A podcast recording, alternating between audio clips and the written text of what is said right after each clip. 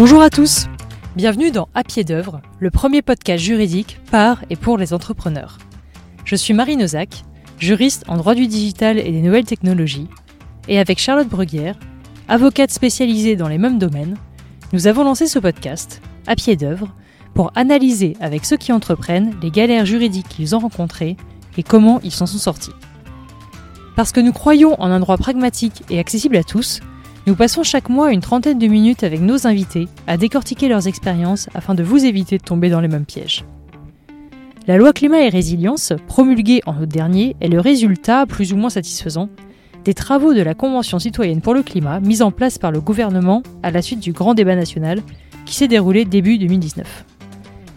L'article 11 de cette loi prévoit que les commerces alimentaires de plus de 400 mètres carrés auront pour obligation de consacrer 20% de leur surface de vente au vrac d'ici à 2030. Les grandes surfaces se montrent récalcitrantes vis-à-vis de cette obligation. Elles dénoncent notamment la contrainte qu'elle va représenter pour leur activité. D'ailleurs, un projet de loi est d'ores et déjà en cours pour exclure de la distribution en vrac certains produits comme les détergents. Toutefois, pour d'autres entrepreneurs, pour d'autres entreprises, cette loi constitue un véritable vecteur de croissance.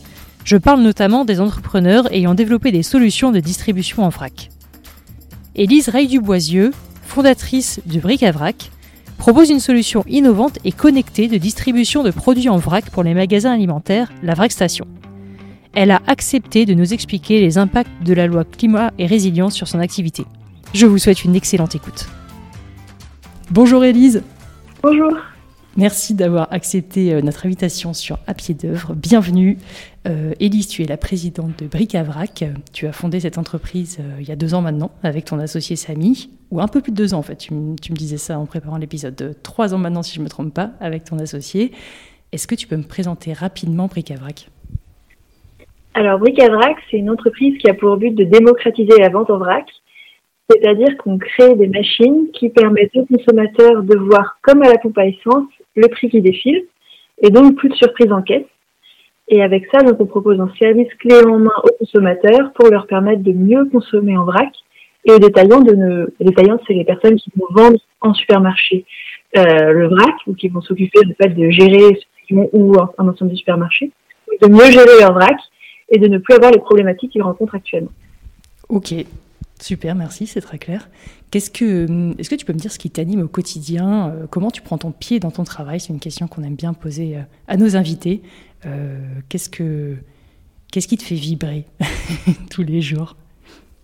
Bah alors Bric-à-Brac, ça vient à la base d'une volonté personnelle de vouloir réduire les déchets et de pouvoir avoir un impact qui vient d'il y, a, y a très longtemps, donc il y a sept ans à peu près, où je voulais vraiment que mes parents arrêtent de jeter des, des choses inutiles et qu'en voyant les quantités d'emballage, on passait ça au vide ordure. Nous, donc on avait vraiment la vision de à chaque fois qu'il faut passer le vide ordure, de la quantité que ça fait. Et je trouvais ça tellement aberrant que je me suis dit qu'il faut faire quelque chose. C'est pas possible de se dire qu'après il y a des camions qui vont rouler juste pour transporter nos déchets, donc qui vont polluer juste pour transporter nos déchets. Et euh, donc que c'est venu comme ça, et c'est pour ça que ça me, ça me plaît en fait de travailler dedans, c'est que j'ai l'impression d'agir et de faire avancer les choses euh, et de, de, pouvoir contribuer à, à ce monde meilleur. Super, une vocation quoi, quasiment. c'est top. Heureusement qu'il y a des gens comme vous et des générations comme vous qui, prennent les choses en main. Et hum, pour revenir à notre sujet un peu plus juridique, la loi, elle est, souvent euh, perçue euh, par les entrepreneurs et par les gens comme toi comme, un ensemble de contraintes qui peuvent freiner le développement d'une activité, et notamment l'article 11 de la loi Climat et Résilience qui impose 20% de produits distribués en vrac dans les commerces alimentaires de plus de 400 mètres carrés. Elle est particulièrement décriée par les grandes surfaces et par les distributeurs. Euh, enfin, on en parle pas mal euh, ces temps-ci. Euh, à l'inverse, pour les entrepreneurs du vrac, comme Bric à Vrac, ça, à mon sens, ça représente une superbe opportunité de développement. Et, c'est ça dont j'ai envie de parler avec toi aujourd'hui. C'est la loi, c'est peut-être pas parfois qu'un ensemble de contraintes, ça peut être aussi une opportunité business. Donc Vrac, ça a été fondé, donc je, comprends que tu as l'idée depuis très longtemps, mais ça a été fondé euh, grosso modo un an avant la promulgation de cette loi climat et résilience. Et cette loi climat et résilience, elle est issue de tous les travaux de la Convention citoyenne pour le climat qui, venaient d'être mis au gouvernement au moment de la création de Bric-à-Vrac. Euh, donc il y a quand même une sorte de, concomitance en fait entre Bric-à-Vrac et, tous ces travaux législatifs et, et, un peu ce mouvement de fond euh, social. Est-ce que, la création de Bric-à-Vrac, c'est lié à ces évolutions législatives ou, pas du tout? Toi, c'est une idée que tu avais depuis longtemps et tu as juste pu la mettre en œuvre à ce moment-là. comment ça s'est passé? Alors, il y a plein de choses. le vrac, à la fois, c'est un, domaine qui est assez nouveau et en même temps qui est assez ancien. Euh, on connaissait depuis super longtemps, mais on est revenu au vrac. Euh, donc, Decop faisait du vrac, mais c'était les seuls à faire du vrac et étaient un petit peu externalisés. Le vrac était totalement lié au bio. Et donc, avec la Convention citoyenne, toutes les, tous les mouvements qu'il y a eu de fond, le vrac est revenu un peu à la surface, mais d'une façon totalement euh, inhomogène, gérée de façon totalement aléatoire suivant les magasins, suivant les lieux, suivant les enseignes. Et ce qui s'est passé, c'est qu'on s'est dit, il va falloir réguler un petit peu ce vrac, et donc il y a des lois qui commencent à se promouvoir sur le vrac, à la fois dans le sens pour le vrac, et à la fois complexifiant le vrac sur certains, sur certains critères.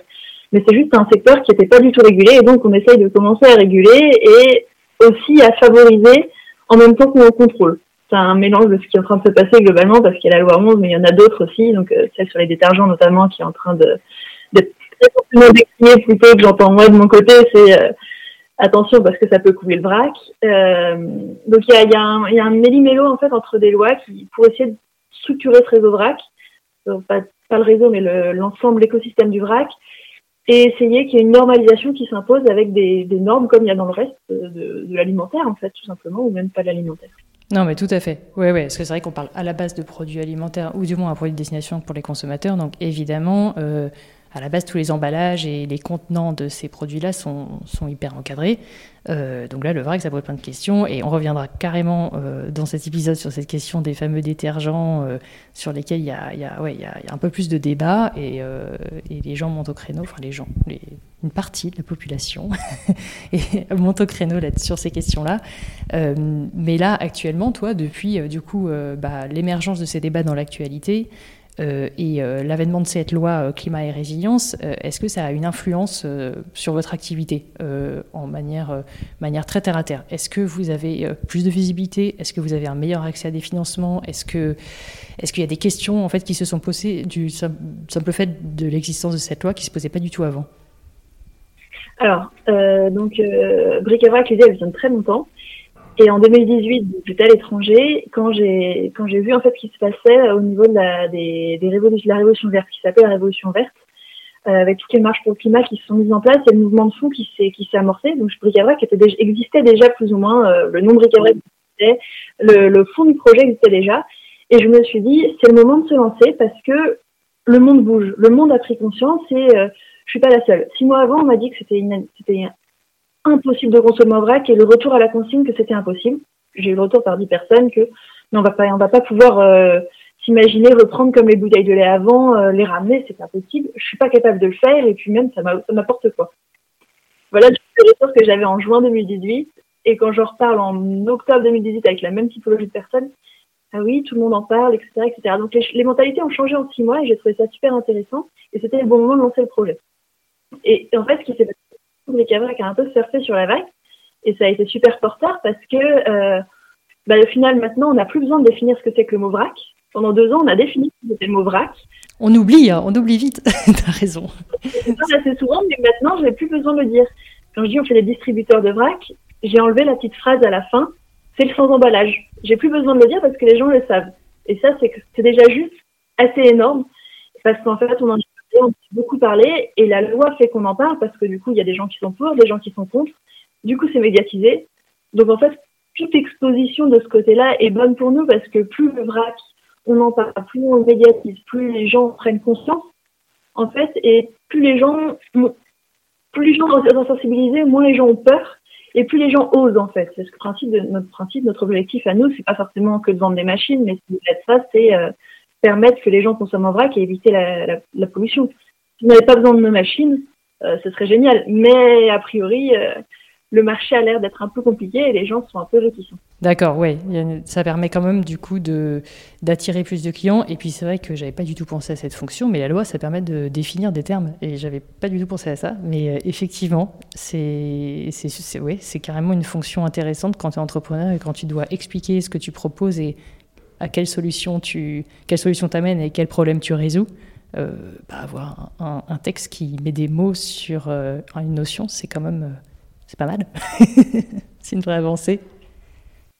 Avant ça, VRAC avait une définition, mais les gens ne la connaissaient pas, les gens ne savaient pas ce que c'était, c'était pas popularisé. Donc ça a vraiment mis en lumière tous ces, tous ces phénomènes de fond. Donc ça a été hyper intéressant pour nous. Euh, le fait qu'elle soit poly, poly, politisée, ouais. dans un sens ou dans l'autre, et puis qu'il y ait une polémique autour du 20%, 30% de la date, etc à vrai dire, euh, ça n'a pas beaucoup d'importance parce que euh, on espère qu'en 2030, il y aura plus que 20% de la surface d'un supermarché qui sera en vrac. C'est vrai que j'ai pas, j'ai pas, j'ai pas rappelé ça au début, mais euh, le taux de 20% de vrac dans les commerces alimentaires de plus de 400 mètres carrés, c'est pour 2030, c'est prévu pour 2030, et effectivement, la Convention citoyenne pour le climat avait préconisé 50%. Donc, on est quand même très très loin des 50% préconisés à la base, mais voilà, c'est 20% pour 2030. Et donc cette, cette loi, donc c'est 20% pour 2030, 20% quand on achète des fruits et légumes sans emballage, c'est du vrac. Si est-ce que euh, acheter un jean sans emballage, donc euh, qui n'est pas qui n'a pas une étiquette avec le prix, mais c'est globalement un jean au prix de, est-ce qu'on peut considérer ça comme du vrac ou pas? Alors j'ai pas la réponse moi parce que même en travaillant dans le vrac, je ne sais pas si, si c'est du vrac ou pas. Est-ce qu'on peut considérer ça comme du vrac ou non? Je ne sais pas et peut-être que oui. Donc en fait, il y a aussi une, une limite à cette loi, c'est que tout peut rentrer dans du vrac, quasiment tout. On peut, on peut dire qu'on vend euh, un lot de shampoing, un shampoing en vrac. Et là, ça peut devenir un peu. La, notion de vrac, en fait, c'est le fait de vendre sans emballage, sans, sans contenant, mais est-ce que vendre un produit. en fait, il, peut y avoir plein de, plein de nuances.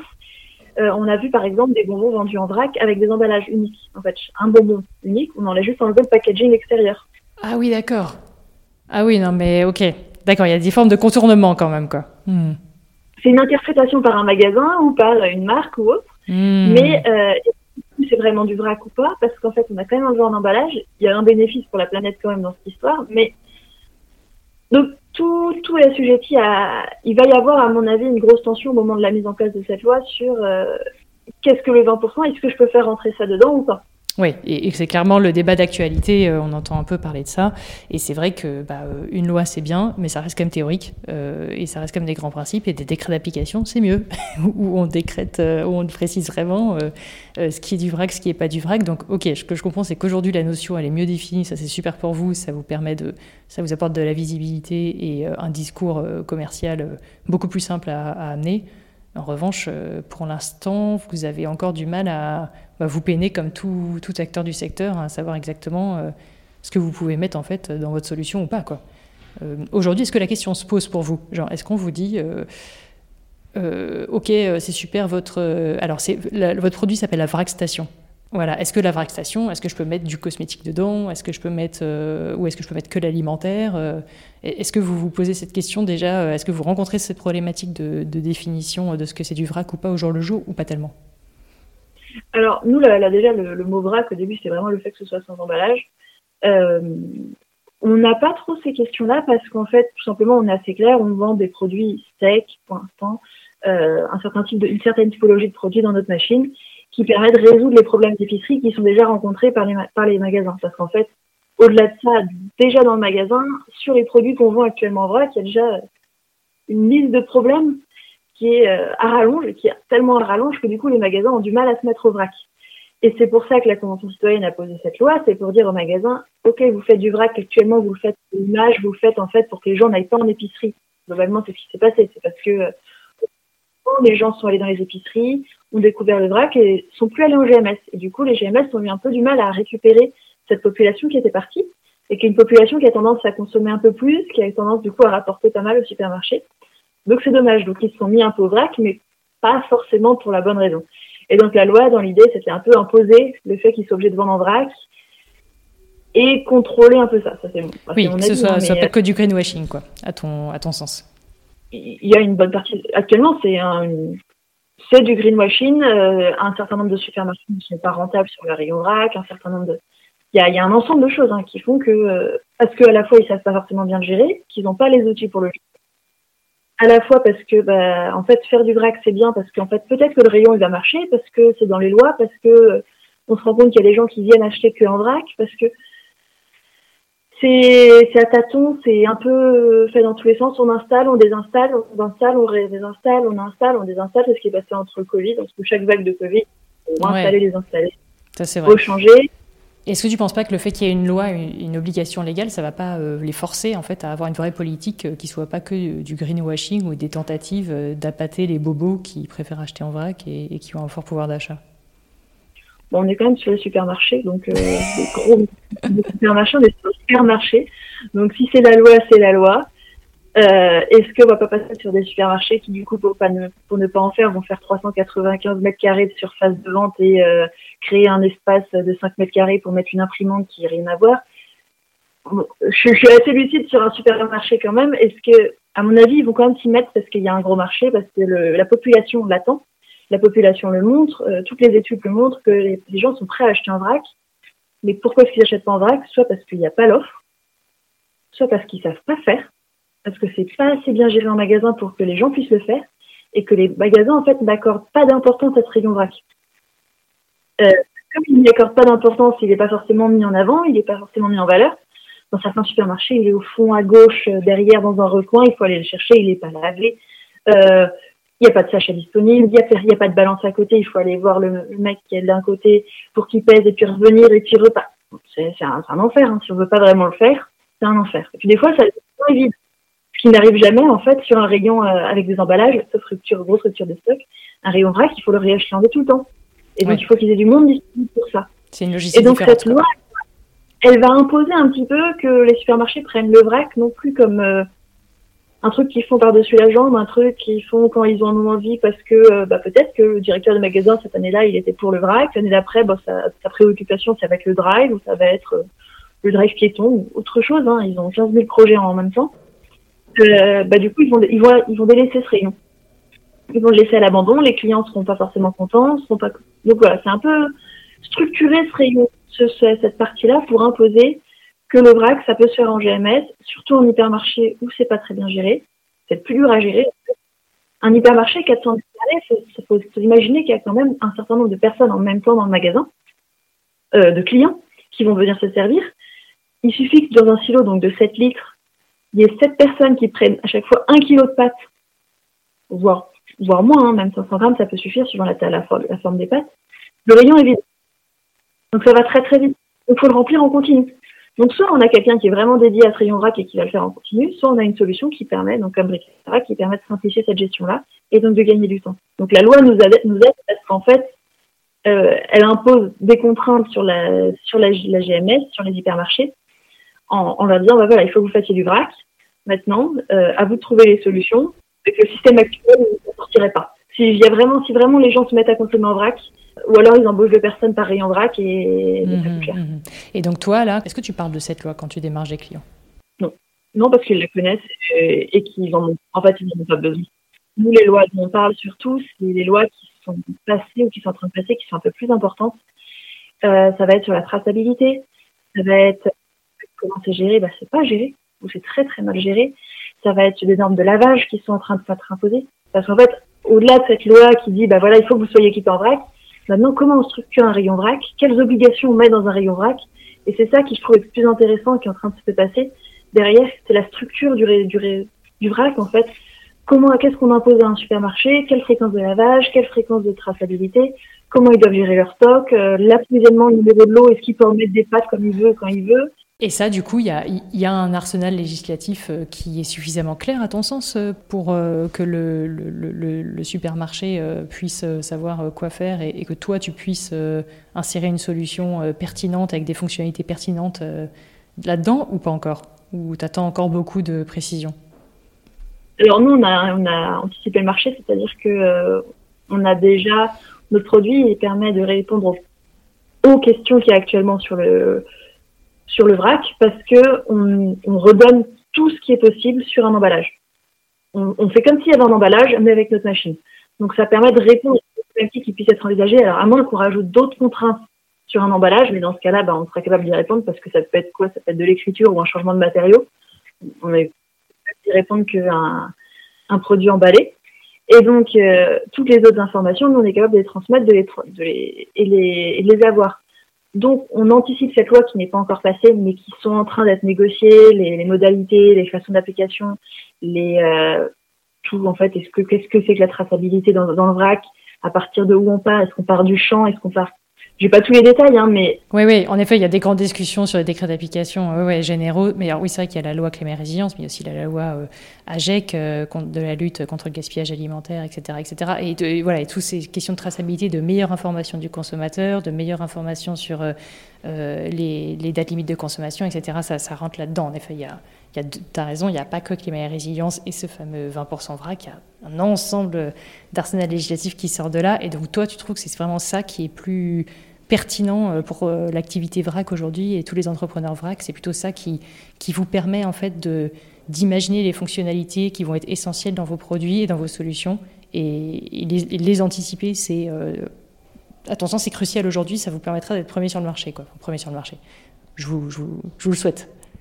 C'est ce qu'on vend en tout cas au supermarché, c'est de permettre de répondre à ces lois-là, de permettre de répondre à ces normes-là, euh, à ces besoins aussi consommateurs-là, qui sont les consommateurs qui ont des problèmes. Il n'y a pas pour l'instant de, euh, de, normes sur les pertes d'un magasin et sur la quantité de nourriture qu'ils jettent, mais ça peut être imaginable aussi. Tout à en fait. vrac, c'est des cas énormes. Hmm. Pourquoi? Parce qu'en fait, le consommateur, il sait pas ce qu'il achète. Quand il sert, euh, on va au pignon. Alors, on va au riz, c'est pas grave, on remplit son sachet, il est un peu plus gros, un peu plus bas, on est sur des prix au kilo qui sont très faibles. C'est juste, pas grave, on va, on va accepter de payer 20 centimes de plus, de toute façon, le riz, on va le manger un jour ou l'autre, mmh, il partira mmh, en salade. Par contre, on va acheter des pignons de pain pour faire un pesto ou pour les saupoudrer sur une salade ou je ne sais quoi, on sert un peu trop. C'est pas la même histoire parce qu'on est à 69 euros le kilo au lieu des 20 euh, centimes le kilo peut-être. Ouais, c'est vrai. Et en fait, les consommateurs vont jeter, vont abandonner ce sachet-là et vont se resservir jusqu'à avoir la quantité qu'ils veulent. Ou alors ils vont. Ah, tu veux dire qu'ils vont laisser le sachet de côté sur un rayon euh, Ok, ok. Donc soit ce sachet-là, il va être remis en magasin dans le silo, c'est interdit. Ça, par contre, c'est absolument interdit dans la loi parce que du coup, il y a contamination, etc., etc. Donc normalement, il ne le pas. Et ce sachet est jeté. Donc ça fait à la fois un emballage qui est jeté pour rien, à la fois de la, nourriture qui est jetée pour rien alors qu'elle était bonne à consommer, juste euh, bah, le consommateur. donc l'avantage du vrac là. Euh, Et donc si on imagine ça par tonne, par magasin, par an, par machin, ça fait des quantités de, nourriture qui sont gaspillées énormissimes. Donc l'idée, c'est aussi que si jamais il y a une loi qui, s'impose là-dessus, bah, on est capable de le quantifier, on est capable de le prévoir et on est capable aussi de limiter ce genre de gaspillage. Ok. C'est très clair. Donc en fait, 2030, c'est proche et c'est loin à la fois. Enfin, il va se passer beaucoup de choses entre-temps. Vous êtes déjà en train d'imaginer euh, euh, ce qui peut se passer et comment appréhender cette période. Euh, concrètement, au-delà d'imaginer des nouvelles fonctionnalités de votre produit et de roder votre discours commercial, vous, vous prenez, vous êtes en train d'imaginer, je ne sais pas, des nouvelles fonctionnalités. Est-ce que vous, enfin ça c'est ma première question et ma deuxième question c'est comme tu l'as dit, il y a des voilà, il y a les, débats sont en cours, le décret d'application n'est pas sorti. Euh, est-ce que vous participez, ou du moins est-ce que vous essayez de participer d'une manière ou d'une autre à, ces discussions législatives? Est-ce que je sais pas, euh, est-ce que vous avez vous trouvez le temps, le moyen de en fait de participer aux, discussions et d'essayer d'influencer à votre niveau euh, le législateur? Alors à la fois on a essayé, à la fois on n'a pas essayé. au début on a essayé, etc. Et puis maintenant en fait il y a tout simplement les consommateurs qui sont là pour ça toutes les pour le VRAC, on fait partie du réseau VRAC, donc qui œuvrent pour le VRAC, eux vont discuter avec euh, directement pour euh, pour ces lois et qui nous favorisent en fait. Et euh, on avait travaillé avec Green Lobby, on avait commencé à travailler avec Green Lobby, qui un, je sais pas si, qui sont assez connus, qui font en fait un lobbying pour le pour l'écologie et qui travaillent sur ces sujets-là. Euh, donc c'est une entreprise qu'on connaît qui a pour vocation en fait de permettre la, les, que les lois soient en faveur d'entrepreneurs, notamment et surtout au travers de la, pour la planète. Et euh, commencer à travailler avec eux. Après, de toute façon, le, ça va très très vite actuellement sur le VRAC. C'est incroyable et c'est super, hein, parce que ça veut dire que ça touche les gens et ça veut dire que les gens sont sensibles à ça, puisque ces lois passent. Après, euh, pour l'instant, on n'a pas besoin, on n'a pas besoin de le faire pour que ça vienne dans notre sens on va dire qu'à la fois le marché, la demande du marché, euh, la demande des consommateurs, le besoin des supermarchés de se structurer et l'ensemble fait que notre produit les appelle suffisamment et euh, qu'on n'en a pas besoin.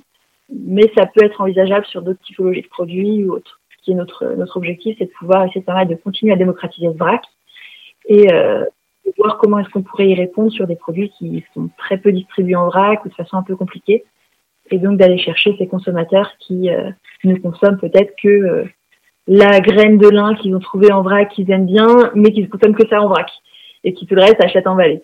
Aller les chercher un peu dans leur zone de confort. Ok, ok, ouais. Donc là, pour l'instant, il y a une telle, euh, il y a un tel mouvement citoyen que, que vous avez euh, un peu mis de côté vos activités euh, de partenariat avec des lobbies pour pour laisser le mouvement citoyen faire son œuvre. C'est très bien comme ça.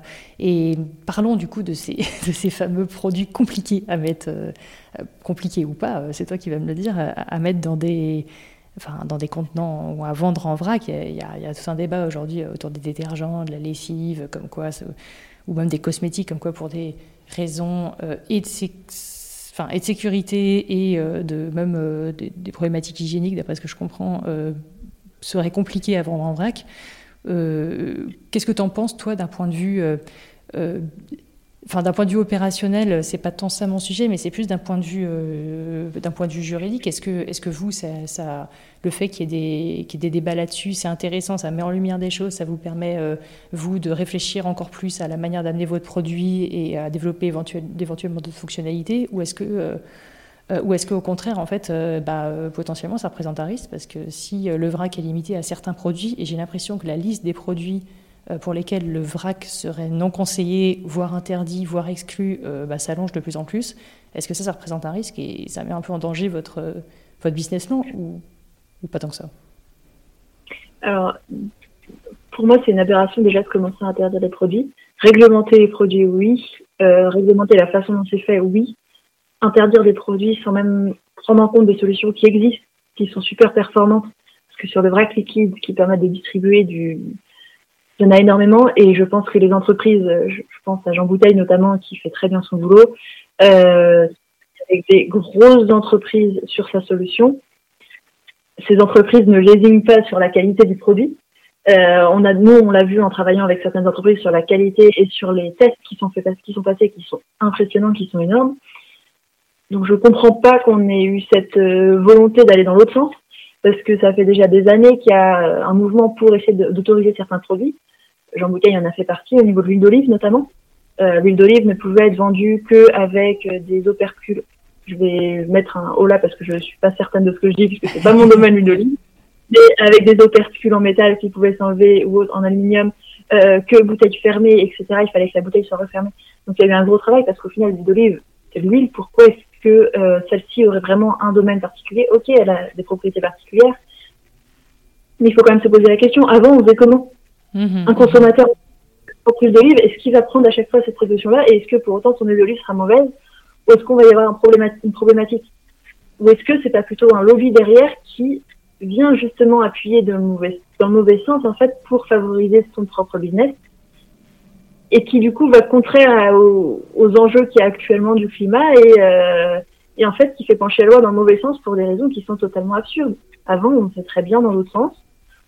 Ok, il y a plus de normes, il y a plus de contrôle, il y a plus de choses, mais est-ce qu'on peut pas les inclure plutôt dans le vrac plutôt d'interdire directement le produit, de bloquer du coup l'arrivée de produit de d'autres produits, d'autres solutions qui pourraient être comme nous, mais répondre à ce besoin-là, et permettre au lieu de ça de structurer le marché du vrac et d'apporter des solutions qui euh, qui apporte de la valeur ajoutée aux clients.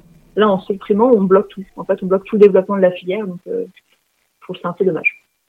Aller contre une loi qui vient d'être prise et euh, aller se battre contre cette loi qui, qui a été prise par, pour raison X, Y, Z, euh, c'est beaucoup plus compliqué que de faire changer les mentalités, sachant qu'il y a déjà un changement de mentalité à opérer. Il y a un changement législatif à opérer, ça commence à devenir beaucoup plus lourd. Et euh, se dire que ce changement législatif, il a été opéré pour des raisons qu'on ne connaît pas, qui sont arrivés du jour au lendemain alors que toutes les lois sont dans l'autre sens, il y a quand même quelque chose d'un peu bizarre derrière et qui est pas pas très bon, qui fait un peu peur, mais bon, on dit que va y avoir assez de mobilisation et que euh, toutes les solutions qui sortent en vrac actuellement, parce qu'il y en a énormément, le marché du vrac, c'est, je pense, un marché qui explose, explose, explose.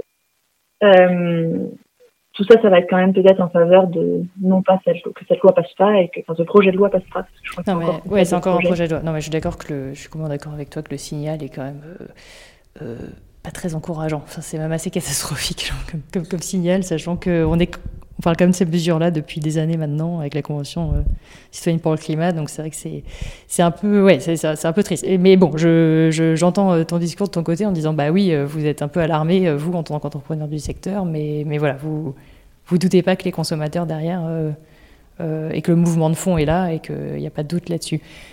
au-delà, au enfin, au-delà de, ces questions un peu de concurrence entre guillemets et de, de lobby externe que vous subissez, euh, vous, euh, du coup, euh, avec toutes ces évolutions législatives autour du vrac et ce marché autour du vrac qui, grossit, j'imagine que votre solution est mise en lumière. Comment est-ce que, comment est-ce que vous faites pour la valoriser, pour la protéger?